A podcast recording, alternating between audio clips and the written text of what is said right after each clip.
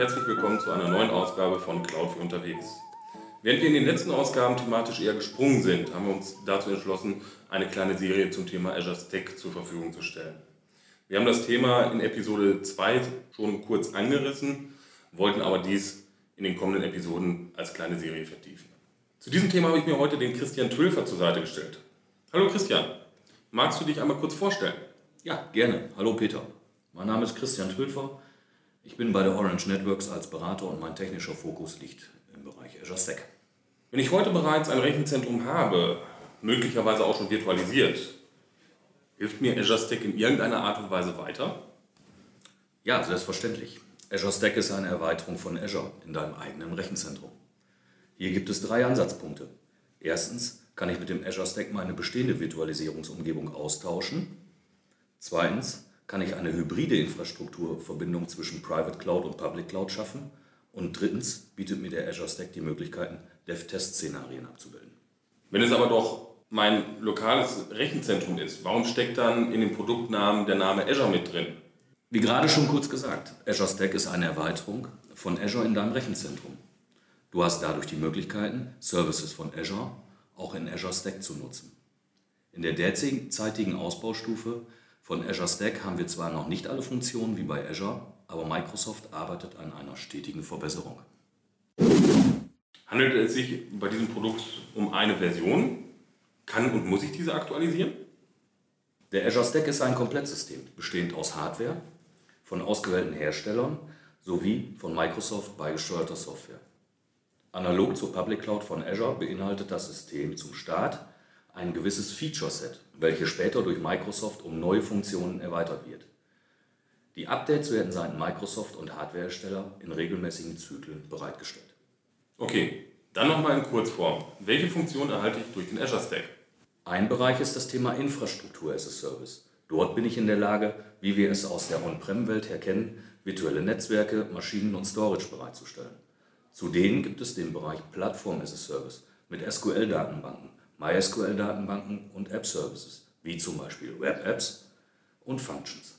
Aufbauen lässt sich das als Private Cloud und Hybrid Cloud Modell. Wir werden das Thema Azure Stack in weiteren Episoden bestimmt tiefgreifender behandeln. Für die Fachleute, es handelt sich hierbei um eine Art Appliance. Kann ich Funktionalitäten in Azure Stack auch durch Fremdanbieter erweitern? Gibt es da etwas? Ja, natürlich. Es gibt die sogenannte Marketplace Syndication. Sowohl im Connected als auch im Disconnected Mode zu Azure kann diese eingesetzt werden. Bedeutet schlussendlich, dass ich Images aus dem Marketplace in Azure auch in Azure Stack nutzen kann, sofern diese dann auch für Azure Stack freigegeben sind. Ein Beispiel seien hier diverse Linux-Distributionen, die genannt werden können. Wo liegt der Unterschied zwischen dem Connected und dem Disconnected Mode? Konkret liegt der Unterschied in der Verbindung zu Azure. Es gibt einige Funktionsunterschiede in den beiden Modis. Beim Connected Mode habe ich eine Verbindung zu Azure und kann auch, wie vorhin kurz angesprochen, den Marketplace aus Azure direkt nutzen. In Disconnected Mode bin ich völlig autark unterwegs, da es keine Verbindung zu Azure gibt. Die Entscheidung, welchen Modus man für sich wählt, entscheiden die Themen Security und Compliance im Unternehmen. Welche Features fehlen dir aktuell? Ist schon bekannt, was kommen wird? Auf was wartest du denn am meisten? Ja, interessante Frage. Es gibt seitens Microsoft eine Azure Stack Roadmap. Dort hat Microsoft 18 kommende Neuerungen in Azure Stack beschrieben. Zwei davon möchte ich nun kurz eben ansprechen. Bislang gibt es unterschiedliche Hardware-Ausbaustufen des Azure Stacks. Die größte Anzahl an Nodes in einem Rack, quasi der sogenannten Scale Unit, sind derzeit 12 Nodes.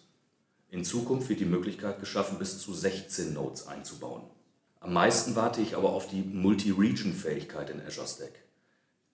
Im Moment ist es so, dass der Azure Stack eine Scale Unit somit eine Region bildet. In Zukunft kann man mehrere Azure Stacks dann zu einer Region zusammenfassen und nutzen. Super. Das war's dann auch schon wieder für heute. Welche Themen werden wir in der nächsten Episode behandeln? In nächsten Episoden besprechen wir das Thema Infrastruktur as a Service und gehen ebenso weiter auf Plattform as a Service ein. Christian, vielen Dank für den Überblick, den du uns gegeben hast. Wie immer können Sie natürlich auch Rückfragen über Twitter unter Cloud unterwegs stellen oder auf unserer Facebook-Seite entsprechend mit uns in Kontakt treten, wenn Sie noch Fragen zu bestimmten Themen, die wir heute hier genannt haben, gebracht haben. Ich wünsche dir noch einen schönen Tag und auf Wiedersehen. Auf Wiedersehen. Dankeschön.